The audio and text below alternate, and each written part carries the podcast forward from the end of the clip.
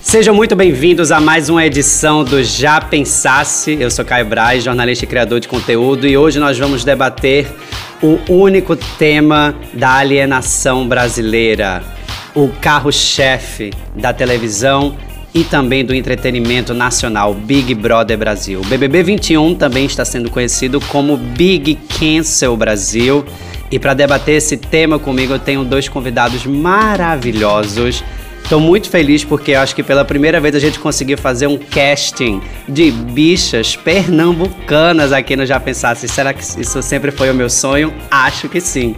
Estou muito feliz. Seja bem-vindo, Fefito, de 37 anos, também conhecido como Fernando Oliveira, mas todo mundo chama ele de Fefito. Ele é jornalista e apresentador de TV, já passou pela Folha de São Paulo, Isto É, Diário de São Paulo, IG R7 e Jovem Pan. Atualmente ele comanda o programa Fofoca aí na TV Gazeta e é colunista do portal UOL. E a gente sempre acompanha as notícias que ele dá lá em primeira mão no portal Splash. Sabe tudo de entretenimento. Bem-vindo, Fefito. Oi, já pensasse três bichas pernambucanas juntas? Acho que é um sonho, sim. Amei. Eu já queria participar há muito tempo. Tô me sentindo muito chique. Também vamos receber aqui Meteoro, também conhecido como Hilário Júnior, de 37 anos, também pernambucano de Paudalho, mora em São Paulo já tem 13 anos. Atualmente ele trabalha no mercado artístico, mas já trabalhou em várias agências de publicidade. Super acompanha o BBB desde a primeira edição e há 10 edições ele acompanha de uma maneira mais profissional. Ele faz parte do podcast POC de Cultura e atualmente produz o Brasil Tá Ouvindo, que é um outro podcast sobre reality shows que está sempre no top 10 do Spotify Brasil. Hilário, seja muito bem-vindo também, colaboração maravilhosa para o Já Pensasse, sabe tudo do reality e do entretenimento. Oi, Caio! Ai, que bom! Eu também, olha, eu tô me sentindo. Eu cheguei lá, sabe? Estando aqui nesse podcast que as finas e fofas escutam. Diz que quer ficar comigo, foge pro baile escondido. Mentiroso pra caramba, finge que acredito. Mete o louco, não, cê tá perdido. Eu vou jogar pra tropa, não tá pra tropa. A Raquel da, daquela banda As, As Bahias e Cozinha Mineira, ela tava falando assim: eu não vou cancelar Carol com K. Não tem milhões de Carols com K por aí no mundo, não, gente. Uma mulher negra em, em posição de poder, tipo ela, sabe, que, que tem, tinha vários contratos, que tinha programas de televisão, que tinha isso, que aquilo. Não, não, é, não nasce uma Carol com K a cada 10 anos. O Fiuk ter feito um curso para mim é, ainda que tenha entendido muito errado tudo, mas ele pelo menos tem uma disposição para acertar. Eu vejo uma humanidade no Fiuk, de verdade. Eu vejo um menino que fica triste, eu vejo um menino super privilegiado, pequeno menino rico, branco, claro que eu vejo. Mas eu vejo alguém que está pelo menos se preocupando com o sentimento dos outros ao seu redor, assim não sei nem por onde começar, porque é, é, tanto assunto esse BBB. Mas eu tenho algumas ideias, assim, de onde a gente consegue costurar essa conversa. A primeira coisa é que o programa começou extremamente tenso, né? Eu acho que começou com a saúde mental de todos os participantes no limite. Isso deve ter muito a ver também com esse momento do mundo que a gente está vivendo, onde a gente daqui a pouco vai comemorar. Bom, não é bem uma comemoração, mas não deixa de ser um aniversário da pandemia. Daqui a pouco a gente completa um ano onde começaram essas medidas de isolamento social, muitas pessoas começaram a morrer. Infelizmente, a gente entrou nesse túnel e depois de um ano de túnel nasce o Big Brother Brasil. Então todo mundo já entrou, acho que de uma maneira muito fragilizada. Quando a gente viu as primeiras semanas do programa, a primeira coisa que eu achei foi assim, gente, esse programa ele vai ser interditado pela Polícia Federal ou por algum conselho de ética, porque tá tendo um nível de agressividade que eu acho que eu nunca tinha visto no Big Brother. Vocês conseguem lembrar, talvez, de alguma edição anterior onde o termômetro começou já tão alto, mesmo sem haver uma pandemia, e agora com essa com as questões da pandemia e as questões de isolamento e também os entendimentos do que é participar de um reality show em 2021 com a força das redes sociais, como é que vocês enxergam esse momento tão tenso, porque agora já está um pouco mais tranquilo, mas o começo foi, foi extremamente tenso. É, um, falar um pouco sobre a saúde mental desses participantes. Esse confinamento foi mais longo do que os outros. Antes as pessoas passavam oito dias num hotel e entravam na casa. Algumas edições teve gente que passou cinco e entrou na casa, no hotel. Nesse, pelo menos 10 dias. Teve gente que ficou 15 dias no hotel, sem contato com nada por causa do coronavírus. Então, você via na cara das pessoas quando elas entraram no BBB que elas estavam ansiosas por contato humano. A Juliette não calava a boca de tão ansiosa que ela estava. Várias outras pessoas também. Então eu acho que a pandemia afetou profundamente esse começo de jogo. Porque todo mundo chegou assim, louco de ansiedade. Tem uma, uma coisa que é importante a gente pensar, que assim, o BBB, ele é um programa que se reciclou a partir das redes sociais. Então, o BBB 10 foi o grande gerador de conteúdo em redes sociais. Foi com, quando rolou o advento do Twitter, por exemplo. E as pessoas meio que não estavam se organizando bem nesse sentido. O próprio Pedro Bial disse que ele ficou assustado. Eu acho que a gente está avançando em questões, mas ao mesmo tempo a gente está cansando as pessoas porque as questões deixaram de ser simples. A gente está tendo que pensar de um jeito muito diferente. E aí, esse efeito é o mais perigoso.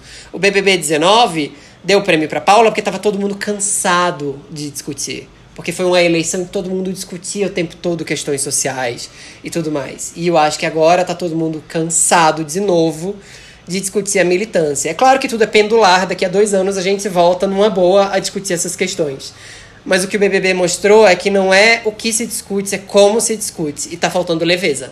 É, a gente estava lá no Clubhouse, eu tive uma discussão, o Fiote, que é o empresário, que é o irmão do Emicida, né, que trabalha lá no Laboratório Fantasma, ele falou uma coisa para mim. Eu, eu acredito que a Carol com K e a, e a Lumena elas estão em um surto psicótico, assim. A Carol com certeza tem, tá, tava em surto em algum momento. E ele falou sobre isso, falou sobre várias vezes, porque não é normal. Uma, ela, ela, ela sabe. Ele, ele, o, palavras dele mesmo, assim, ele colocava que ela sabe que como são essas questões, ela sabe essas questões do racismo, ela sabe sobre tudo isso, ela é uma figura que sabe.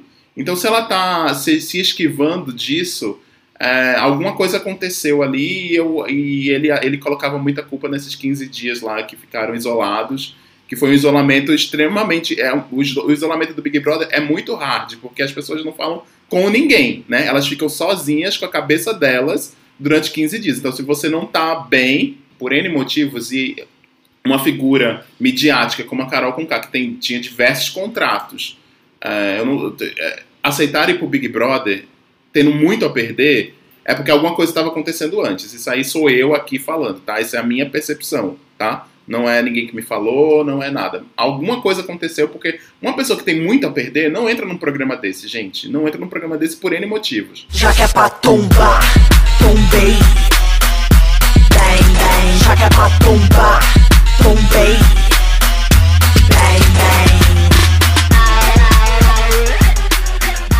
Tem uma, uma coisa muito, muito importante assim que eu tenho visto do BBB que é durante muitos anos, inclusive nas redes sociais, na publicidade, no, nos ambientes de trabalho, a gente tem pedido representatividade continuamente, né? Essa é a nossa pauta. A gente quer que todas as pessoas tenham a oportunidade de serem protagonistas, falando de pessoas pretas, falando de pessoas LGBTs.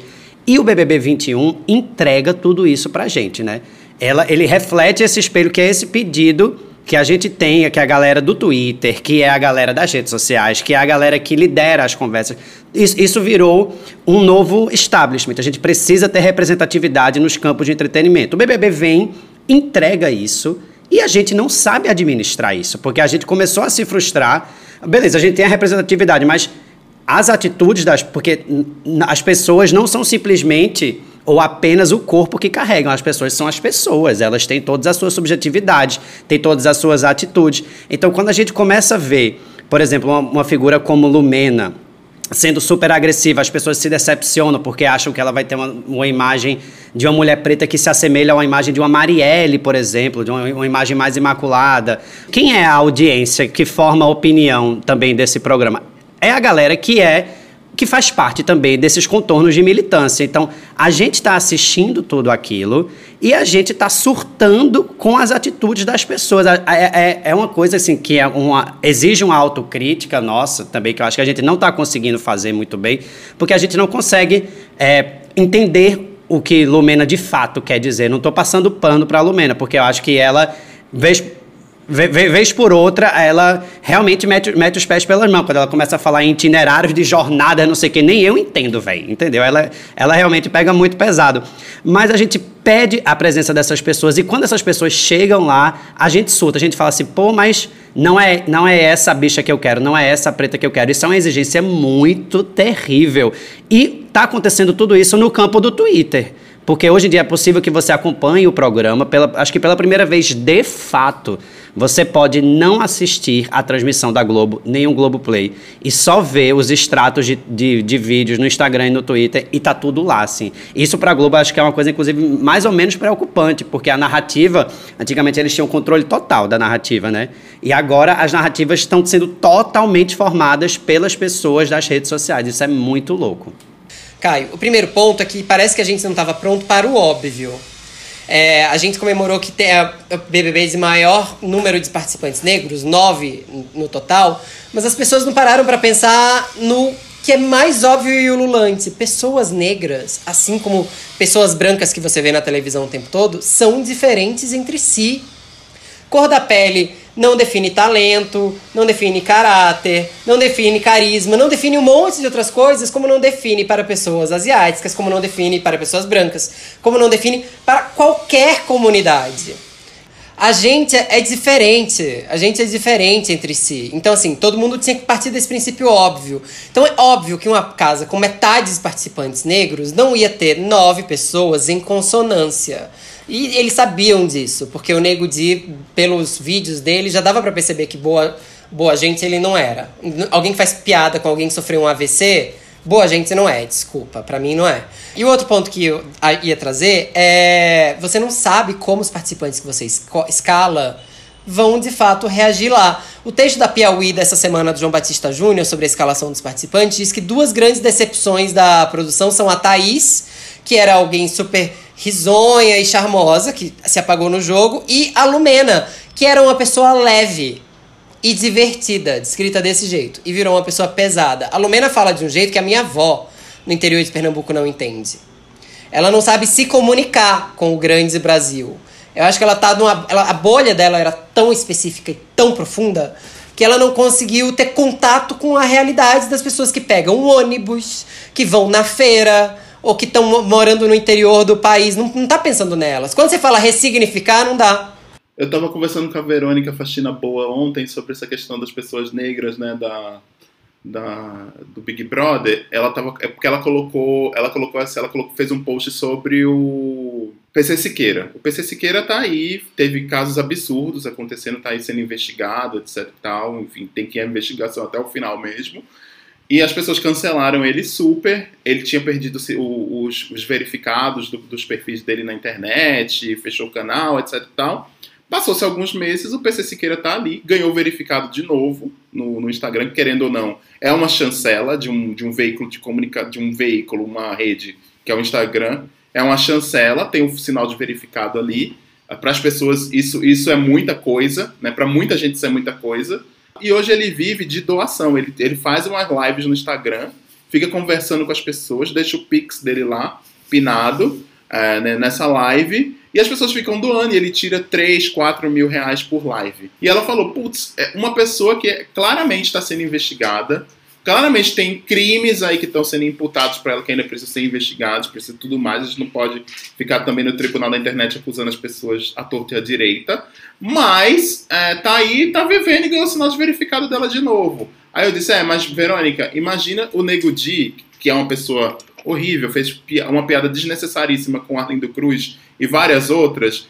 Duvido que o Nego Di seja descancelado na internet, entendeu? A Raquel da, daquela banda As, Ba- As Bahias é Cozinha Mineira, a Raquel tava falando que é uma mulher trans negra, ela tava falando pra mim outro dia, ela tava falando assim, eu não vou cancelar Carol Conká. Uma Carol com K não nasce, não, não suja cada. Não, não tem milhões de Carols com K por aí no mundo, não, gente.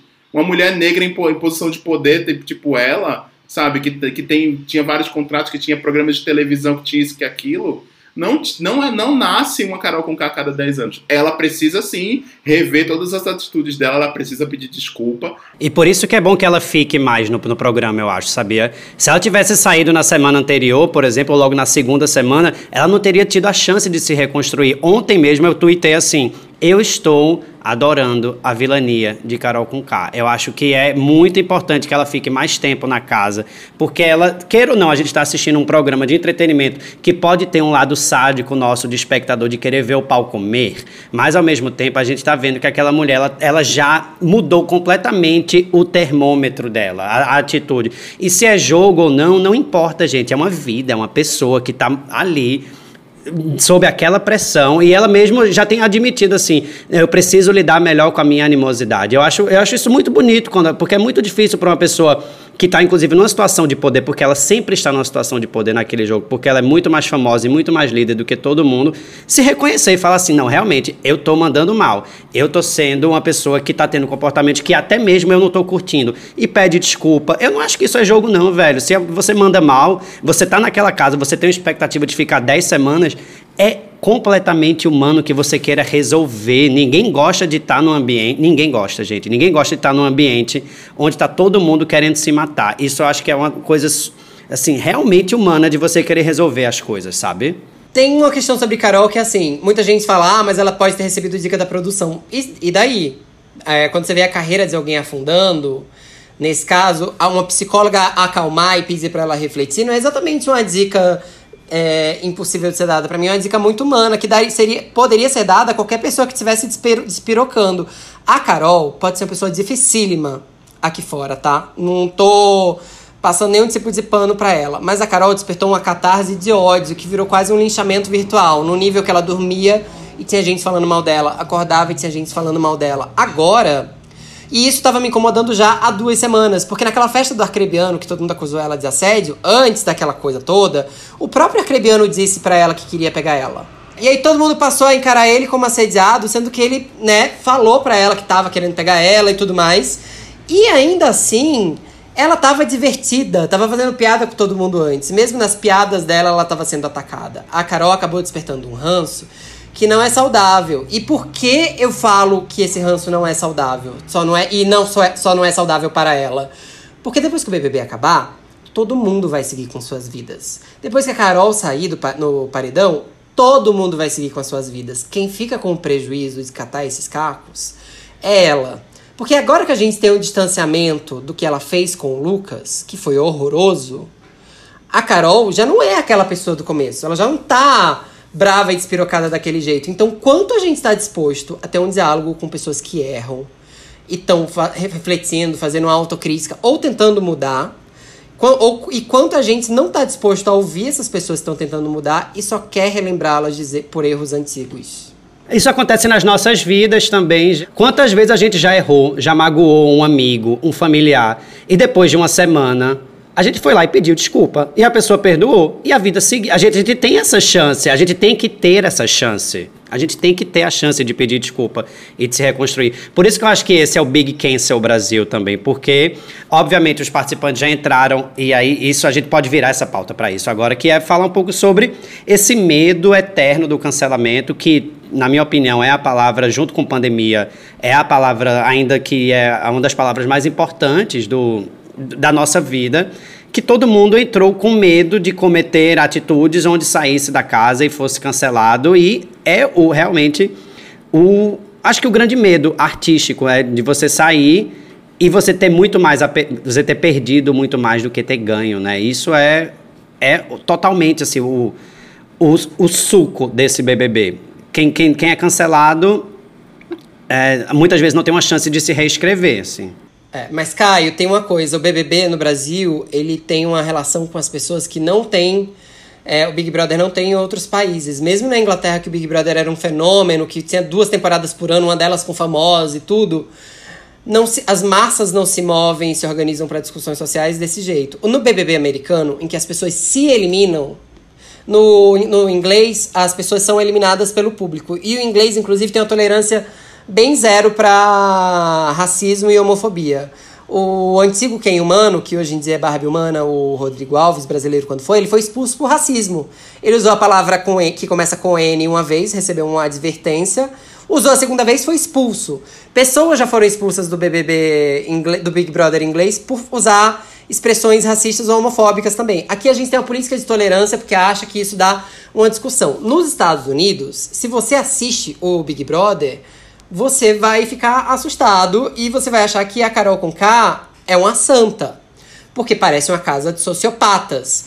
E porque eles têm também Cardi B, Nicki Minaj, eles têm personalidades que têm uma, entre aspas, liberdade de expressão que é muito mais forte.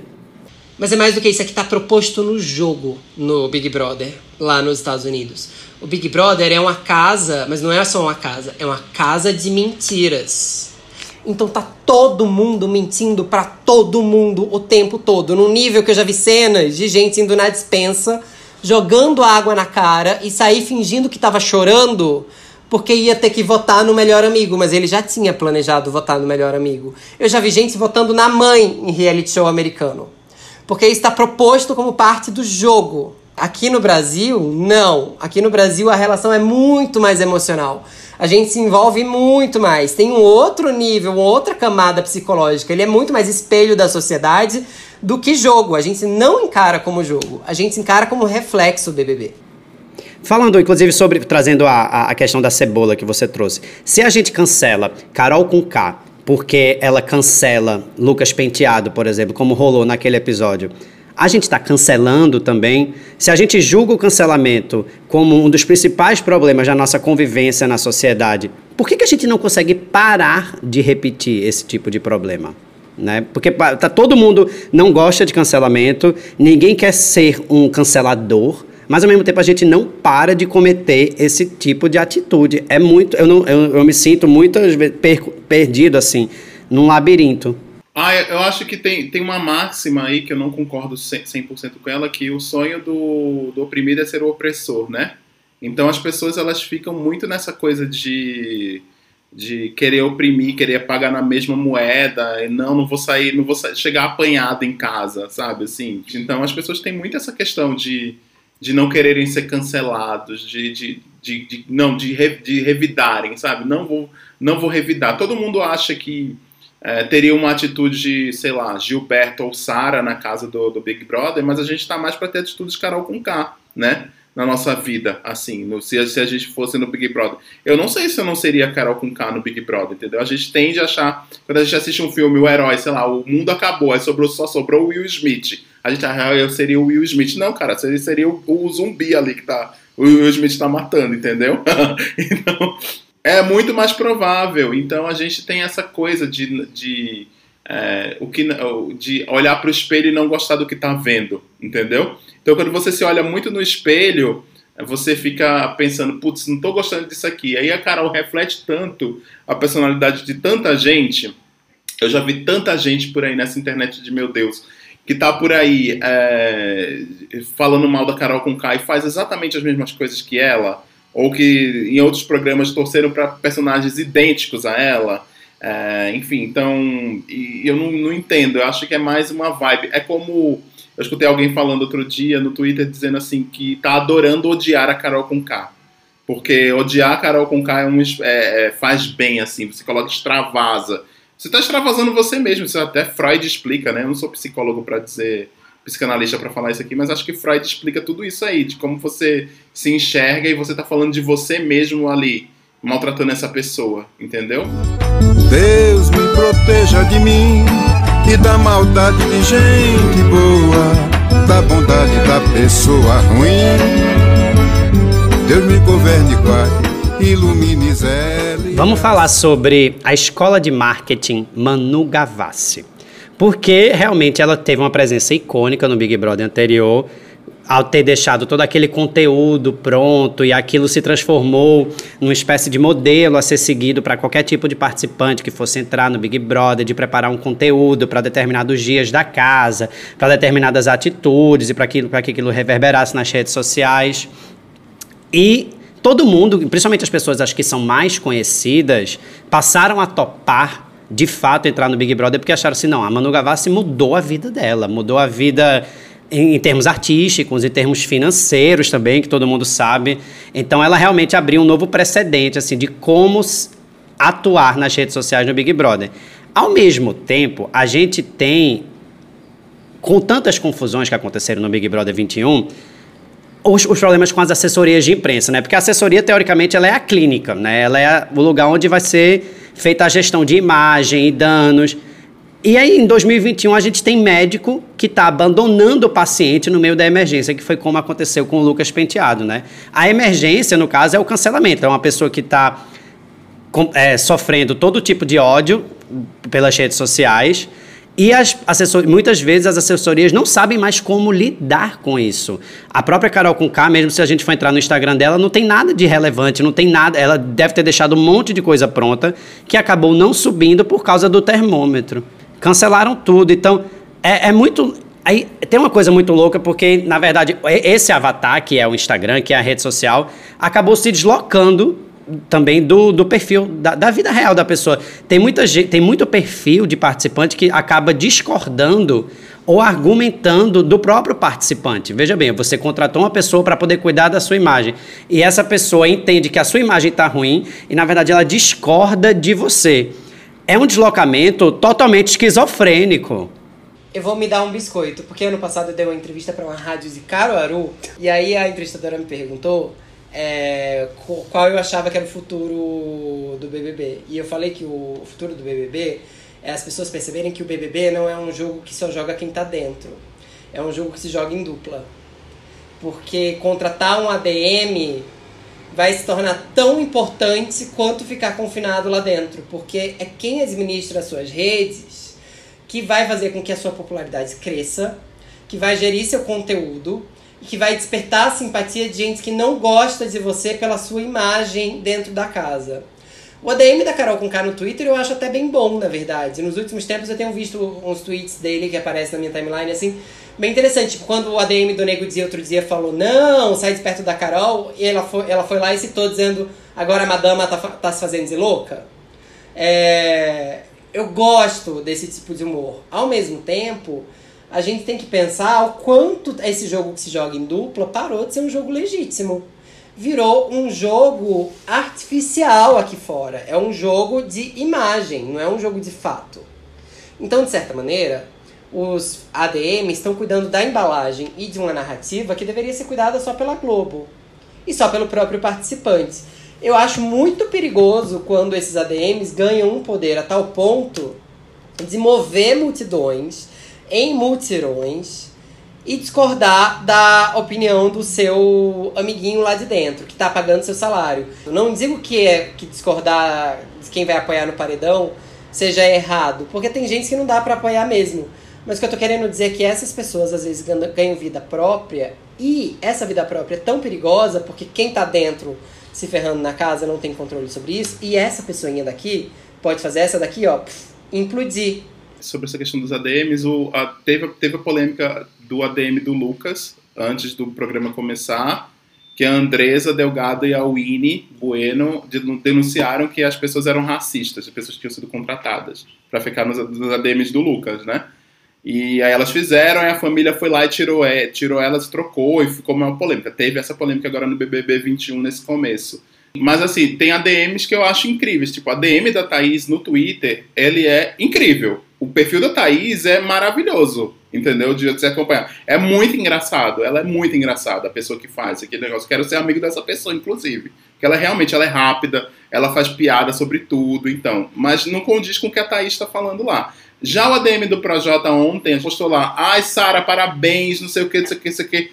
Gente, isso não tem nada a ver com o Projota. Não dá para forçar essa barra, não, querido. Sabe? Não força essa barra, não, porque não é, não é, não é sobre isso. que mais? Ela não cansa, não cansa, não cansa jamais. Ela dança, dança. Dança demais, ela já acreditou no amor, mas não sabe mais. Ela é um disco do Nirvana de 20 anos atrás. Não quer cinco minutos no seu banco de trás. A gente está em 2021, gente. Antigamente as pessoas entravam no Big Brother para ficarem famosas e conseguirem um trampo na Globo. Hoje em dia você não precisa do trampo na Globo. Se você sai com a rede social turbinada, você sai e lava a burra de dinheiro com publicidade, cria seus próprios projetos de conteúdo. Na verdade, eu acho que esse é o grande capital do, do, do Big Brother atualmente, são os seguidores que você consegue acumular através da sua atitude na casa, através do seu carisma, através das suas articulações, e isso se transforma numa nova profissão. Eu queria dar uma olhada nos seguidores do Instagram de todo mundo aqui. Eu fiz uma pequena lista, a gente está no final de fevereiro.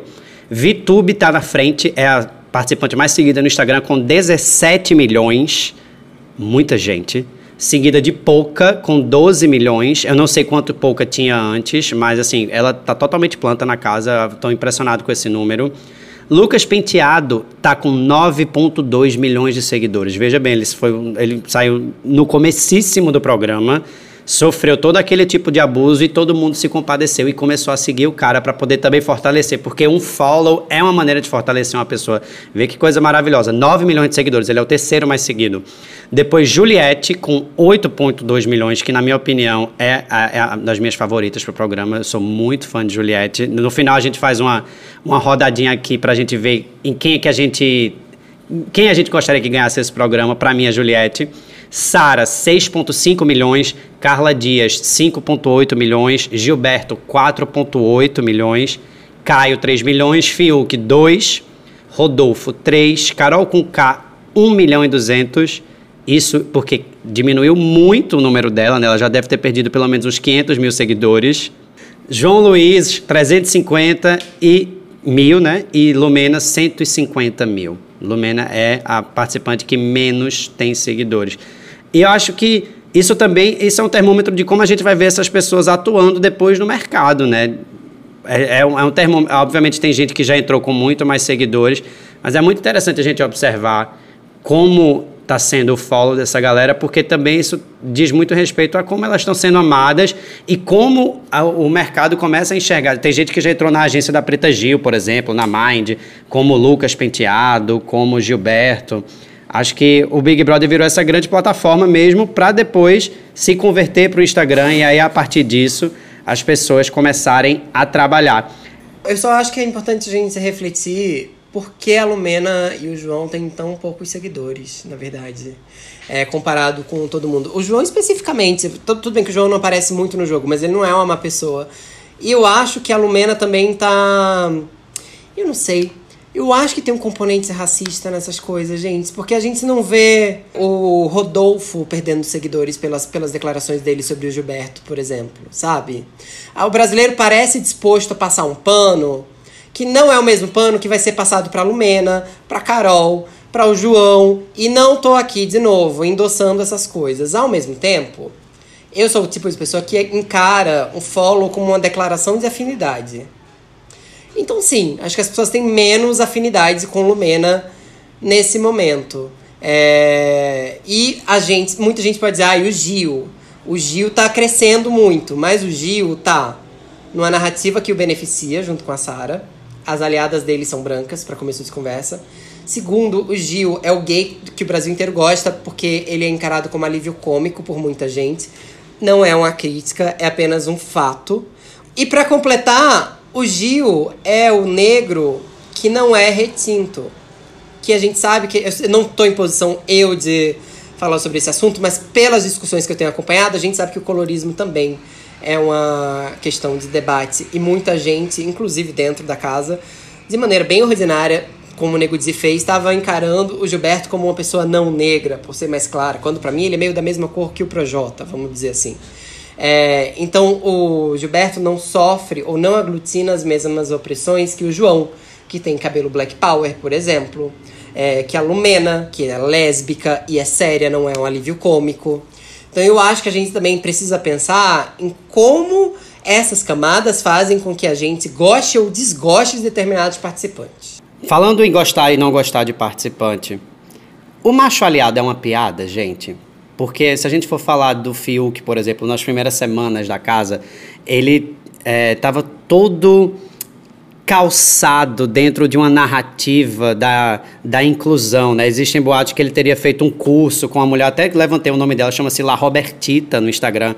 Um curso de boas maneiras, ao aprender temas como linguagem neutra, privilégio branco, e isso acabou pegando super mal, né? Na minha opinião, Fiuk, é, isso na verdade é um, é um aspa do meu namorado, de Luiz, que fala assim: o Fiuk, ele é o auge do privilégio hétero branco cis, porque ele tem oportunidade de fazer basicamente tudo no campo do entretenimento: oportunidade de cantar, oportunidade de atuar, oportunidade de estar no Big Brother e nada encanta. É uma coisa assim impressionante.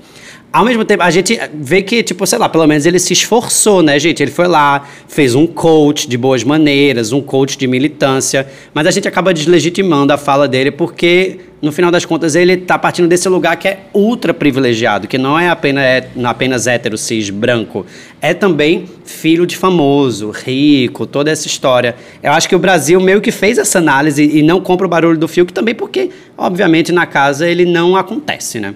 Eu acho que ele, ele, ele mirou na Manu Gavassi mais uma vez, né? Acho que assim como a Carol, assim como o Projota, a, enfim, e a Poca talvez também, é, eles, eles miraram na, na Manu Gavassi, ser a nova Manu Gavassi, e ele não conseguiu entregar. E assim, é, e ele mirou na Manu Gavassi 100%, porque a Manu Gavassi, ela já tinha esses discursos identitários na ponta da língua dela, porque ela vivencia isso. Ela ela vivencia isso ali, ela tá ali como aliado, ela tá presente, ela tá nessas discussões. Se ela tá certa se ela tá errada, isso aí tá é outro ponto. Ela já tava, ela já tem esse discurso identitário na ponta da língua, etc e tal. Então ele entrou para ser Manu Gavassi, para fazer um rebrand na carreira dele, ganhar milhões de seguidores, voltar a bombar com a música, lançar coisas, ter produtos, etc e tal.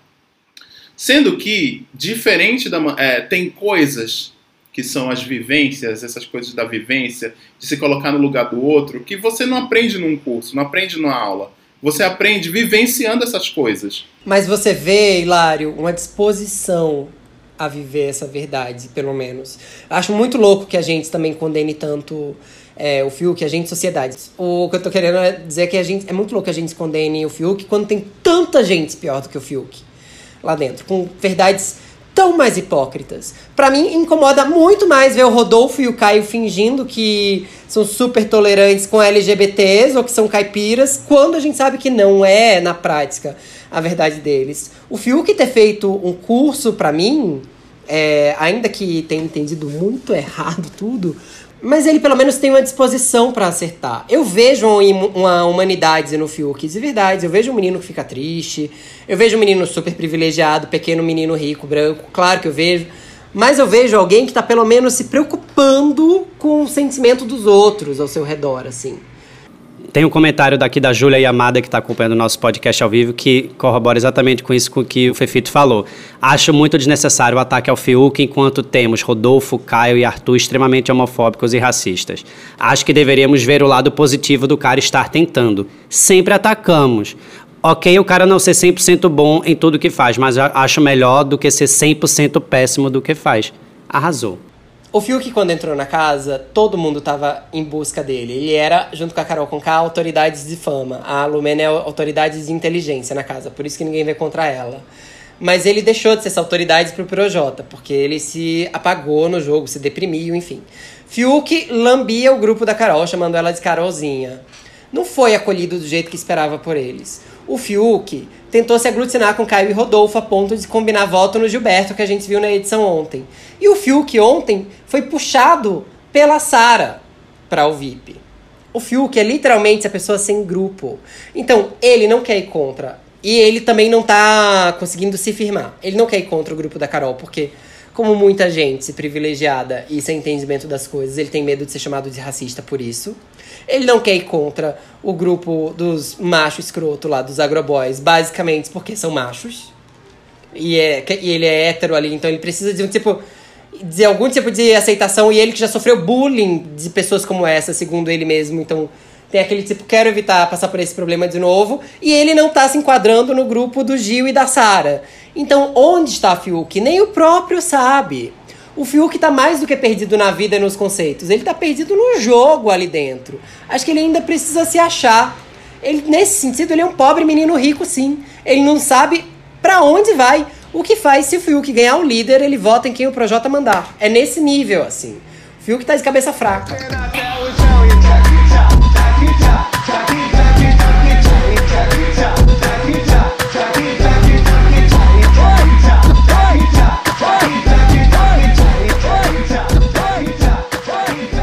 Gente, estamos chegando perto do fim.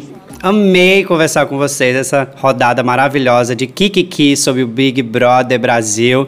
Queria encerrar com, as nossa, com os nossos desejos. Quem vocês querem que ganhe o Big Brother Brasil e por quê? Eu posso começar. Eu queria muito que a Juliette ganhasse. Para mim, ela é a participante assim mais magnetizante do programa. Eu acho ela super autêntica. Óbvio que eu amo o fato dela ser nordestina, de Campina Grande, mas também porque eu acho ela super ponderada. Acho que ela tem um, ela entrou muito é, ansiosa, mas acho que agora ela já deu um, um, fez um fino ajuste na inteligência emocional. Eu gosto como ela interage com as pessoas, eu gosto da, da, do humor dela, ela não perde o humor, isso é extremamente importante. Acho que isso é uma lição do caralho, assim, pra gente que tá até fora da casa mesmo, no, na vida difícil, numa correria, assim, ela consegue.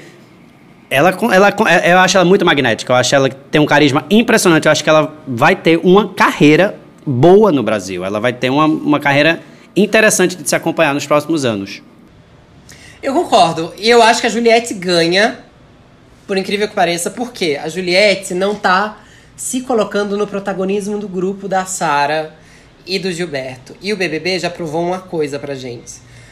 É muito raro que protagonista de começo de jogo vire vencedor. A gente viu isso acontecer com a Marcela no ano passado, por exemplo, e com várias outras pessoas se perderam no jogo. Gostaria que o Gil ganhasse, porque está na hora de outra bicha, e dessa vez uma bicha feminada, bem poquizona, fã de Britney, ganhar. É, do Janga. Seria tudo uma bicha do Janga ganhar o BBB. Mas eu acho que o Gil não tem ainda a inteligência emocional para segurar ao longo desses três meses sem enfiar pé, os pés pelas mãos. O que a Juliette não tinha de inteligência emocional no começo do jogo, ela tem agora. Ou seja, a Juliette amadureceu. O, o Gil recrudesceu nesse sentido. O jogo fez ela ficar mais madura. A gente viu a Juliette virar, ficar até mais bonita. Ela, acho que ela amadureceu cinco anos em três semanas. Ela aprendeu a se comunicar melhor, ela ganhou mais clareza, ganhou mais tudo. Porque na primeira semana eu tava assim, gente, Juliette é caso de Procon. Eu amei no primeiro dia, não gosto mais. Mas agora eu amo cada vez mais. É, e a Sara, eu acho que tem toda a pinta de segundo lugar. Então, o prêmio para mim é Juliette, Sara, Gil. É, eu, meu pódio é o pódio do Gilberto mesmo, que com, se, tirando a Lumena, tá? Pelo amor de Deus, ali que o, o Gilberto ficou em dúvida da Lumena. É, eu, eu fico, torço por ele muito, coloco ele em primeiro lugar. Gosto muito da Sara, tá? Passei no meu Twitter, troquei o meu nome para Mundinho Sara BR durante umas duas semanas aí. Mas eu acho que a Sara, assim, ela saindo do programa, ela vai ser tipo Grazi Mazafeira, assim, Sabrina Sato, entendeu? Vai ter muitas oportunidades. E a Juliette, eu acho que ela é um ponto, um ponto muito fora da curva no programa, que ela incomoda todo mundo, menos o Gilberto e a Sara, né? E eu adoro personagens que incomodam todo mundo no programa, porque ali não é colônia de férias, né, minha gente? Então tem toda, toda essa questão. E ontem, quando ela, quando, ela, quando o Carol voltou da prova, eu tô, a gente tá aqui localizando o episódio, mas eu vou contar que eu achei isso engraçado. Ela virou pra Carol e disse assim: Olha quem voltou, e olha que eu, eu fiquei, me barraram, tá vendo? Já voltaram. Eu não fiquei aqui gorando, não, viu? Eu não fiquei aqui gorando, não. Aí eu disse: olha, ela, ela é maravilhosa, ela fala mesmo as coisas, eu acho que ela é incrível. É, se um, qualquer um dos três ganhando, seria ótimo para mim, mas eu, eu, eu, eu torço muito pra bicha, pra bicha. É, eu, eu me reconheço muito no Gilberto o tempo inteiro, assim, que eu faria tudo igual. Eu teria até a, a, a inteligência emocional que ele não tem, eu também não teria. Eu estaria batendo palma na cara da porca do mesmo jeito. Entendeu? Então, é isso. Nós três nos reconhecemos em Gilberto como três bichas cachaceiras de Recife. Basicamente é isso. Eu amo. Não mentiu. Meninas, amei. Muito obrigado. Um beijo. Um beijo para todo mundo que ouviu a gente até agora. Até o próximo episódio do Já Pensasse. Valeu.